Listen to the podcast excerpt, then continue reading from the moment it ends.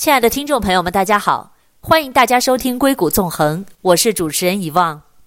欢迎大家来到老钟的频道。今天来到《硅谷纵横》的嘉宾是一位女性的创业者，她创办的平台在硅谷，甚至是在整个美国的华人圈，都可以说是无人不知、无人不晓。这是一个关于美食的平台，帮很多很多的海外游子找到了家乡味。这个平台叫做“吃货小分队”。今天我们请到的就是“吃货小分队”的创始人兼 CEO Amy 段，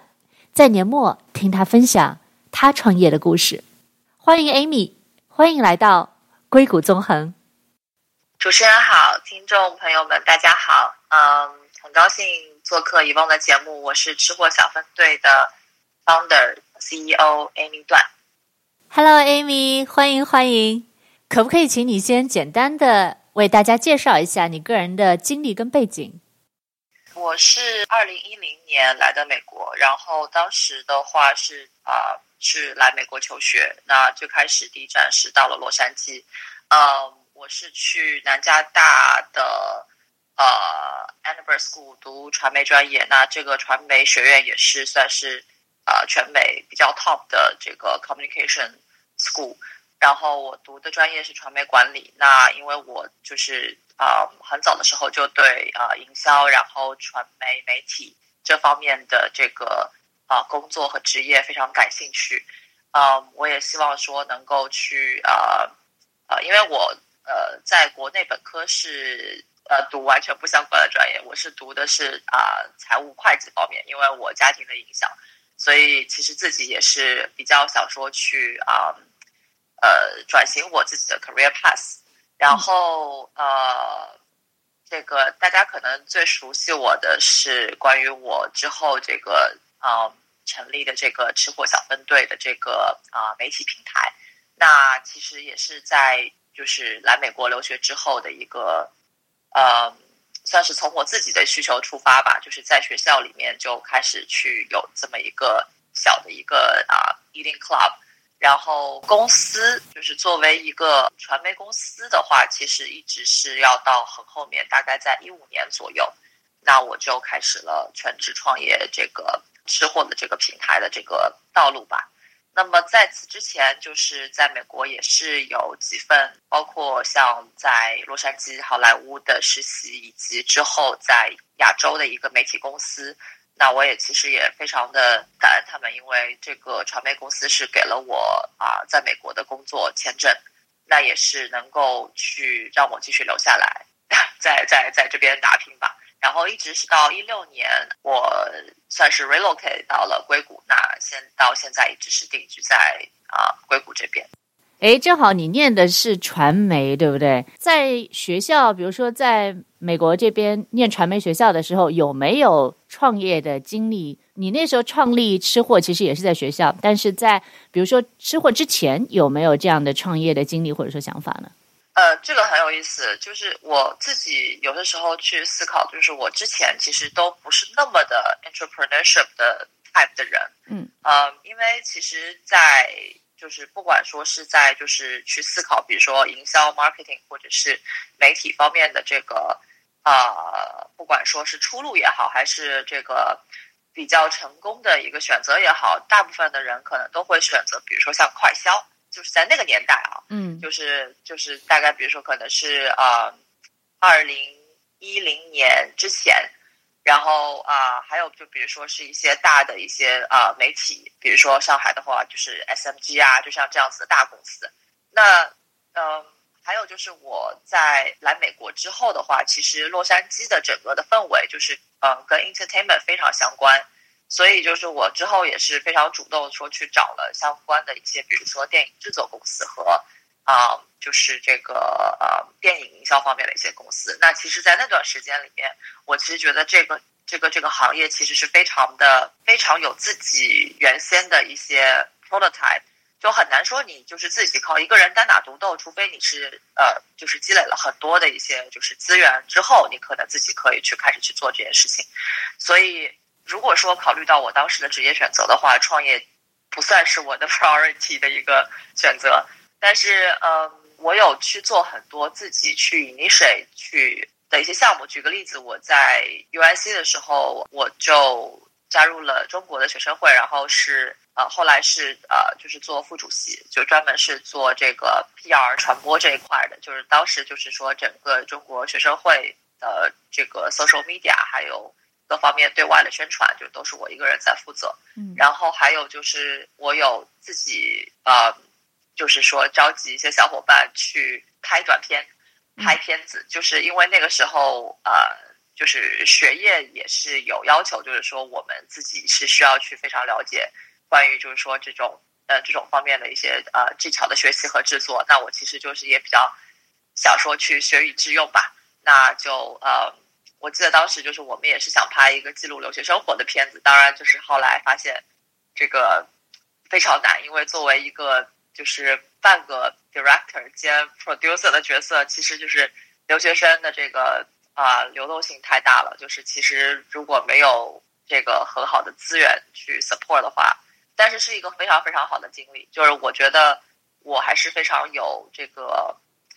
嗯、呃，希望自己去做出一些事情来，然后希望有一些影响力的，就是嗯，可能也是对之后创业也是有一些这个潜移默化的影响。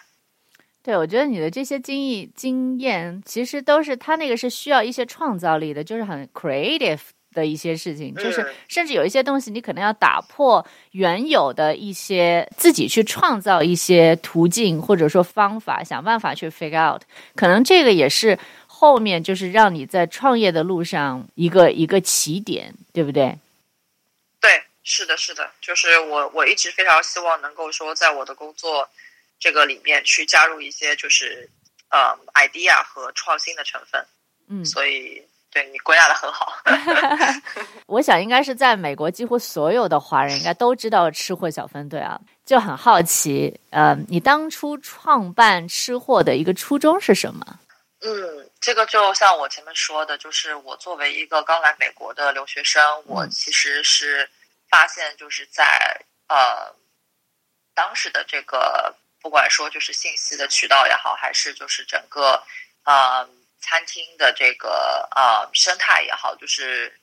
还是非常落后的。就我自己怎么知道说有什么就是真正符合口味我们的餐厅呢？就是靠学长学姐介绍。对，就是没有什么网上，就我有去搜啦，就是呃 Google 去搜索一些，但是基本上就是你可能是找到一些非常老的文章，然后是在一些很老旧的论坛上，就也不知道这些餐厅还开不开。嗯，然后。自己去试图搜索过 Yelp，然后就踩过好几次雷，就有印象很深的，就是比如说什么有一个五星、四星半好评的中餐馆，结果过去就是那种非常非常美式的，然后就是、嗯、呃，对，就是就是那种勾很多芡的那种汤啦，然后最后还给你 fortune cookie 的那种，就是呃，就是其实完全不是你想要去，就是说嗯。回呃回味的家乡的味道，就因为其实我觉得刚来美国那段时间，大家其实都，我觉得食物是给到一个非常就是重要的慰藉吧。就有些时候，我记得那个时候刚开始没有车，然后也是住在学校旁边，就是呃算是逼着自己就是厨艺去这个学了好多啊，怎么去烧，就是我们比如说我们江浙那边喜欢，我喜欢吃梅梅干菜扣肉，然后还有还就是像一些什么。就是粥啊，比如皮蛋粥啊这些的，就是以前我在家里面，在国内我都是不会烧的，就是就是出国以后就就逼着自己，就是其实都是都是因为思念，就是就是国内的那个味道。其实前面主要就是比较多的就是在讲，就是自己的一个需求为出发点吧。我记得一一年我们最开始其实是做的 QQ 群，就其实我们做的我做的很多的事情是相当于就是说是在 ride on the tide，就是。social media 的发展从 QQ 一直到微博，然后到微信，就是是这么一个道路啊。还有最早的时候是人人，我不知道以后你有没有用过人人，就是我有听说过。呃，对对，所以就是我们最开始就是其实就是相当于是一个想说啊，大家可以互相约饭吃的地方，然后我们就在 QQ 群上就是建了一个吃货群。亲爱的听众朋友们，我们先进一段广告，广告之后我们再回来。欢迎关注我的公众号“硅谷纵横”，微信号 b a y 下划线六七八。欢迎在微信上给我留言，告诉我你们的想法，以及你们感兴趣的话题。我们稍后回来。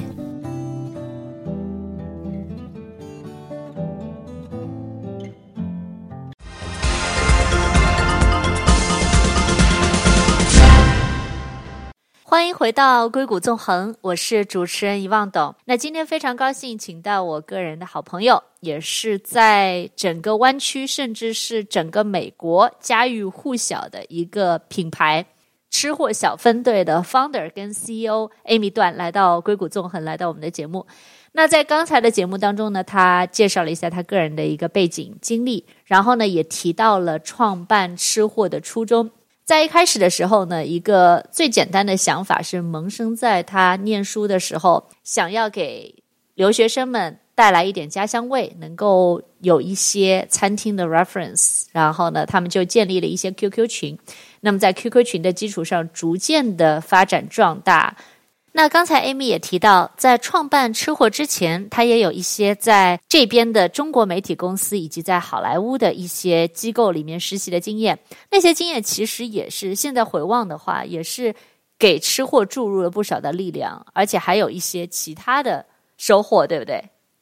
然后其实也非常有意思是，就是在那里我也是认识到很多，哪怕到到之后都还有在持续的 contribute 到我们的这个。吃货小分队的壮大的早期团队，对，所以还是就是，其实就是真的是有很多人跟我一样，就是对呃美食就是有这个 passion。大概一二年，其实真正就是做出影响力的话，算是微博吧。嗯，那微博就是当时是一个非常呃兴起的一个一个时间段，所以因为 QQ 群更多的就还是在我们学校内部，就是同学啊，或者是就是校友。但是微博就一下子就是相当于传播出去了，就是有让更多在洛杉矶本地，但是比如说可能他们是在工作的人，或者是呃上高中的人，他们只要用微博，他们看到自己朋友转发，他们就就可能会去关注我们的微博的账号。那么一直到一三年、一四年，也就是微信开始去慢慢做起来之后，我们。就其实从微博开始，就是我们的影响力有开始就是比较大，就是说有很多的一些呃餐厅，还有包括一些就是可能这个食品的品牌，他们有因为我们的一些就是，就我们当时其实就完全是出于一种做原创，然后也也没有想好商业模式，就什么就关于就是这个商业化的这个都没有去。考虑就其实是是有想过说要不要去收广告费，但是就觉得这个事情可能不是有那么大的一个 potential，就自己没有去意识到这个事情的 potential 的情况下，就我可能会更 prefer 说还是就做好内容，就不要说那么快去想商业化。所以就是可能很多时候会有一些，比如说就是无心的帖子，然后让一个餐厅有很多人去慕名的去排队。然后就是可能，比如说老板他会发现说，哦，怎么会有突然这么多人来这个我们餐厅吃饭？结果一问，他他们也会知道吃货小分队，那他们就会觉得，就是我们起起到了非常好的一个桥梁作用，所以就是后来会来主动找我们。那其实就是也是到一四年左右的时候，就觉得说这个市场潜力还是非常非常大的。虽然餐饮这个市场可能非常的小而杂吧。但其实整个加起来，这个市场是非常大的。尤其是就是我有看到很多的嗯中餐厅，其实就在很早之前，其实都不知道怎么去推销自己。然后他们自己对于就是说可能产品的品控或者服务或者是各方面还还是比较的落后的。那我其实也是觉得，嗯，如果说有一个一方面作为一个媒体，我们去做一个传播和监督的作用，另外一方面。我们也可以去作为他们，就是去 marketing，去让更多人知道的一个手段。那我觉得这个事情本身是很有意义的。差不多就是这么一个慢慢就是心态的转变，然后去去去创业了。就所以其实就是这个 idea，我觉得也是要靠，也是靠我我自己不断的去去成长，然后才去形成的吧。OK，我听上去就是这其实是一个，这是一个比较漫长的过程。然后，其实我们会回望一些过去的经历的时候，包括别人的创业成功的一个经历的时候，哈，我们会觉得有很多事情是无心插柳，就好像说你当初从一个 QQ 的群，然后到慢慢的到人人，到微博，然后到微信，到微信公众号，然后搭建自己的平台，这一路走过来，其实是一个很漫长的一个摸索的过程，是一个。探寻就是自己的价值，然后发现这个价值，然后再去归纳总结，怎么把这个价值对于商家，然后对于消费者来说发挥到更大的作用的这样的一个过程。其实这个过程是非常辛苦的。我也很好奇，就是说，哎，当你回望这些的时候，很多人都都会讲啊，创业者是很孤单的。我不知道你会不会同意这样的说法？的确，就是我觉得很多的 moments 是比较孤独的，因为嗯。首先我，我我还是我还是想说，就是我觉得我还是挺 lucky 的，因为在整个过程里面，就是比如说我我老公非常支持我，就他最开始的时候，可能还是我男朋友，他其实算是陪着我一路走过来，然后还有我的我的合伙人，然后还有我的团队。当然，其实团队中间也有很多人来人往，但是整体来讲的话，就是我会觉得我的 lucky 是在于，就是吃本身还是一件。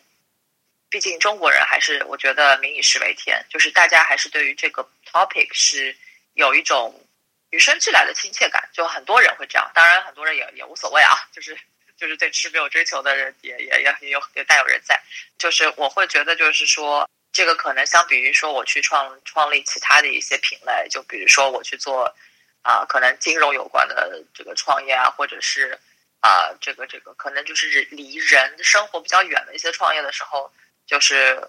我可能没有那么容易去打入这个大众，那么其实就是这是我觉得我比较 lucky 的点。但是这个 on the other hand，就是我觉得也会有一个问题，就是在于我要去找到一个能够更好的去，因为当我成立公司之后的话，我我我无可避免的一定要去想到说我怎么样去把公司越做越好，不包括说我怎么能够在商业上去取得更好的成功。而不是简单的去做一个兴趣小组，然后大家光有 passion 就好了的。所以其实就是在创业初期来讲的话，我们其实有经历很多一些比较，我觉得是是需要有点自断其臂的转型，因为其实可能当时的状态就是我们从一个兴趣小组要去转到一个比较比较 formal、比较 professional 的，就是公司。因为很多时候，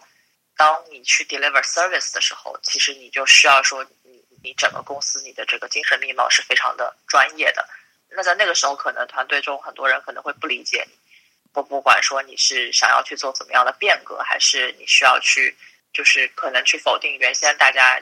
以为觉得是我们团队的一些这种核心的东西。对，所以嗯，就是这个算是比较初期比较 typical 的一个孤独的时刻。呃，然后。其实就是很多时候，我觉得就当当有些事情，或者是就是就尤其是更长，就很多时候就是当你要想到一些战略的事情，或者是一些比较 long term 的事情的时候，你可能会发现身边很多人的确是没有办法跟你在一个角度。但是我我非常理解，因为每个人都有自己的位置。那我作为 CEO，我作为 founder，我必须要去担当最大的责任。那么其实就是。其他人，他们其实就是在自己的位置上去尽量去做好自己，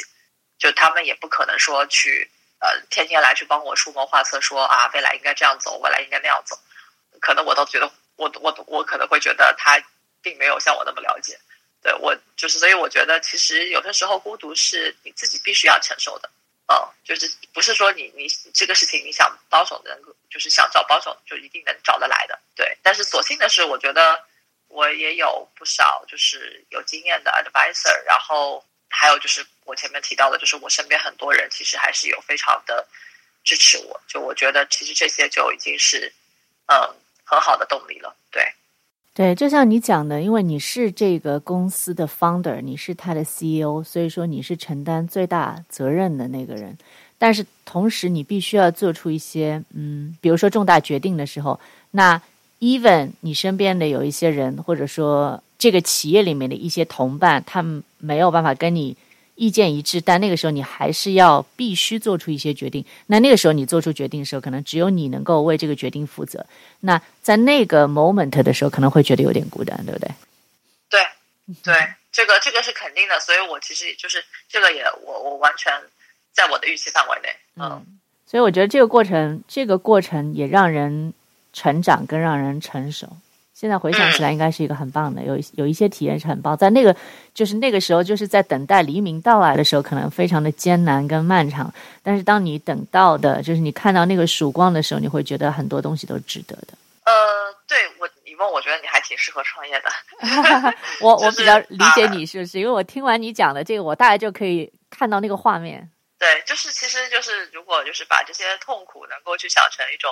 成长的这个。非常值得的一些收获，其实就是有这样心态的人，我觉得就就很适合去做创业。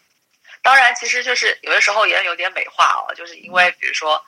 不一定每次都能够像是看到曙光，对，因为很多时候也会发现说，哎，其实不一就是这个决策做的其实不一定对，但是也没关系，对，嗯，就其实就是哪怕说有一些啊、呃、失败也好，或者说一些这个挫折也好，我觉得其实都是非常好的一些经验。亲爱的听众朋友们，我们先进一段广告。广告之后，我们再回来。欢迎关注我的公众号“硅谷纵横”，微信号 b a y 下划线六七八。欢迎在微信上给我留言，告诉我你们的想法，以及你们感兴趣的话题。我们稍后回来。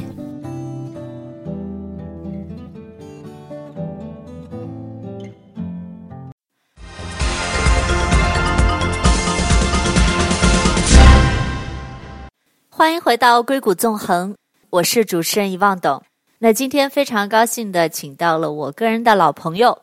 来自在整个湾区甚至整个美国的华人圈都非常著名的一个媒体平台“吃货小分队”的 founder 和 CEO Amy 段。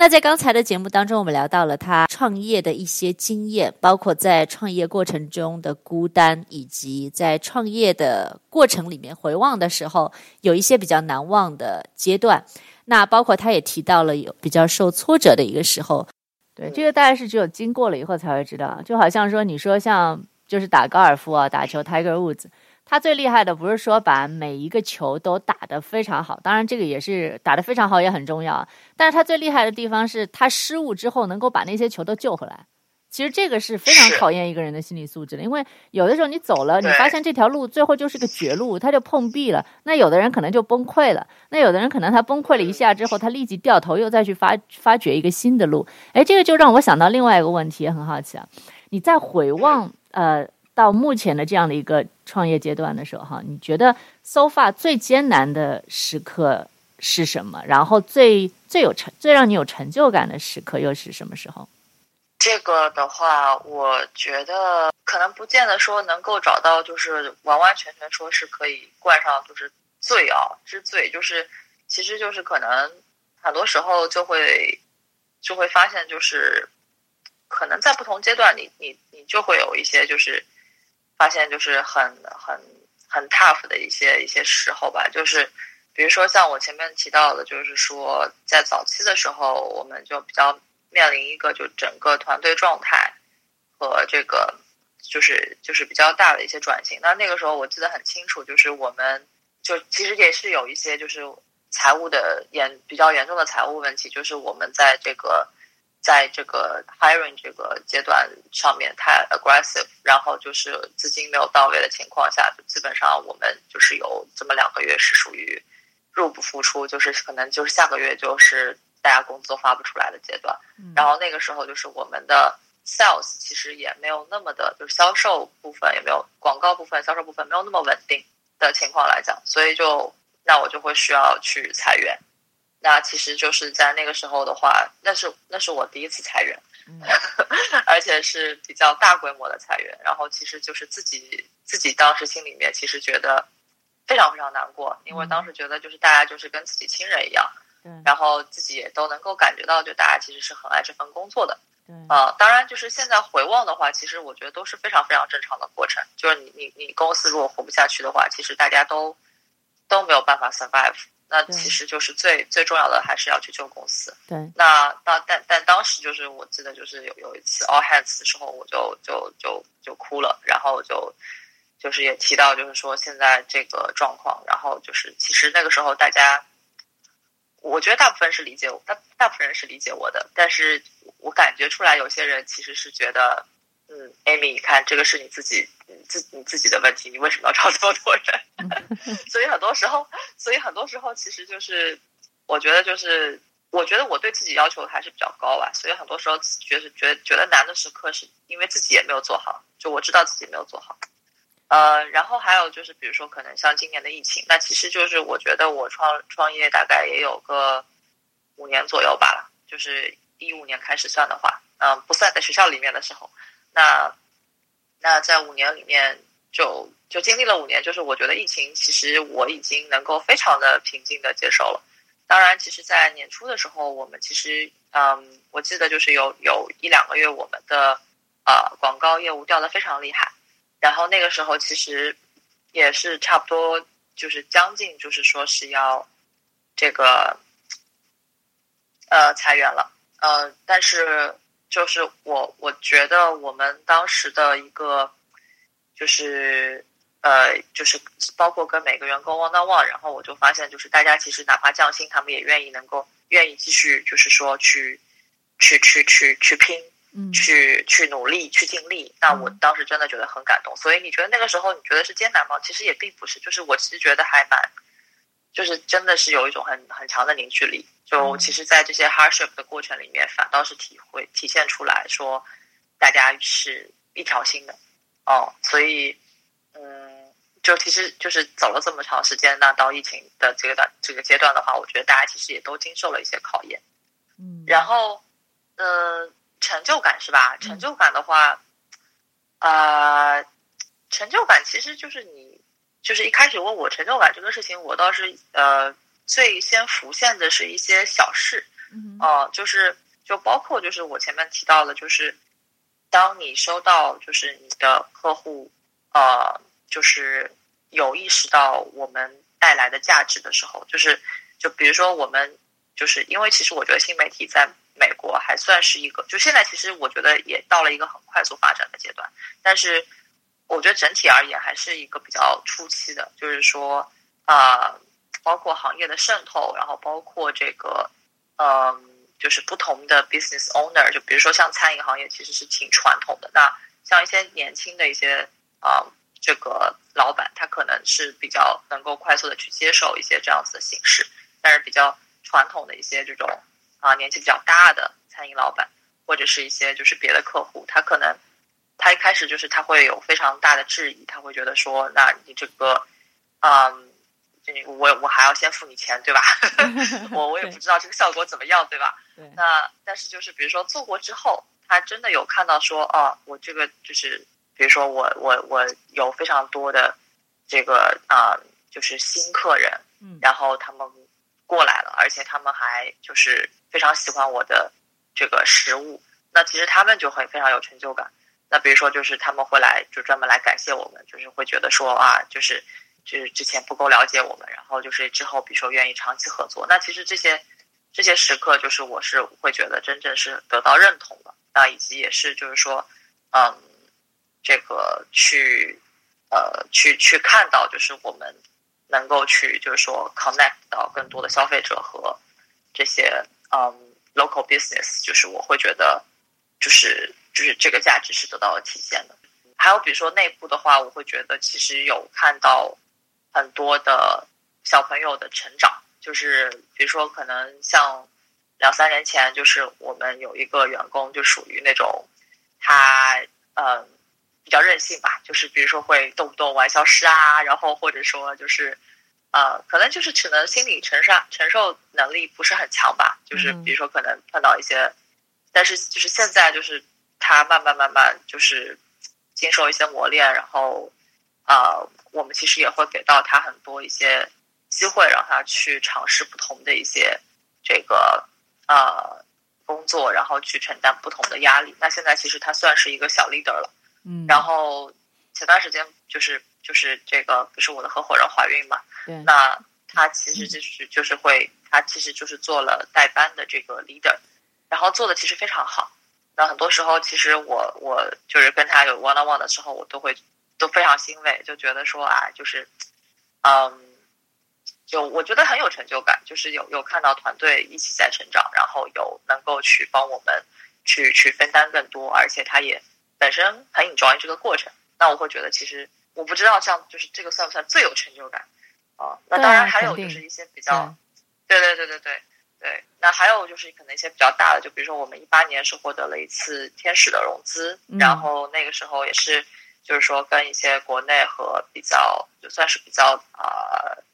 这个这个比较 top 的一些投资人，还有包括美国这边一些 VC 在聊的时候，其实很多人是有听说过我们的。我会觉得，一方面就是这个也算是一个资本的认同，然后另外一方面，我觉得也是一个就是说，啊、因为其实做新媒体的这个这个圈子太大了，就是国内的市场也非常大。那我们可能虽然说只是一个很 niche 的一个 market，但是我们的用户群可能是大家非常非常 care 的，因为我们其实是代表了就是非常优秀的一群啊、呃、followers，能够出国留学，然后能够在美国说去。这个生活，然后其实这群人真的是是代表比较高净值人群，就是我们这个公众号也算是就是说这个比较高净值吧，可以这么说吧。对，对，我觉得在回忆这些的时候，应该有的时候会觉得，嗯，自己自己能够 survive，就是所有的这些经历，不管是跟员工之间的一个共同进步也好，还是只在创业融资。这些层面的一个进步也好，还是非常欣慰的。在回望的时候，对不对？对。好，今天因为时间的关系呢，我们先聊到这里。在下期的节目当中，我们将继续邀请 Amy 来到我们的节目，跟我们一起来聊她的创业故事。谢谢大家的收听，祝大家周末愉快。我们下周同一时间在空中再相会。欢迎大家关注我的公众号“硅谷纵横”，微信号 b a y。下划线六七八，欢迎大家在微信上给我留言，告诉我你们对节目的看法，以及你们感兴趣的话题。感谢大家收听《硅谷纵横》，我是以望，我们下次再见。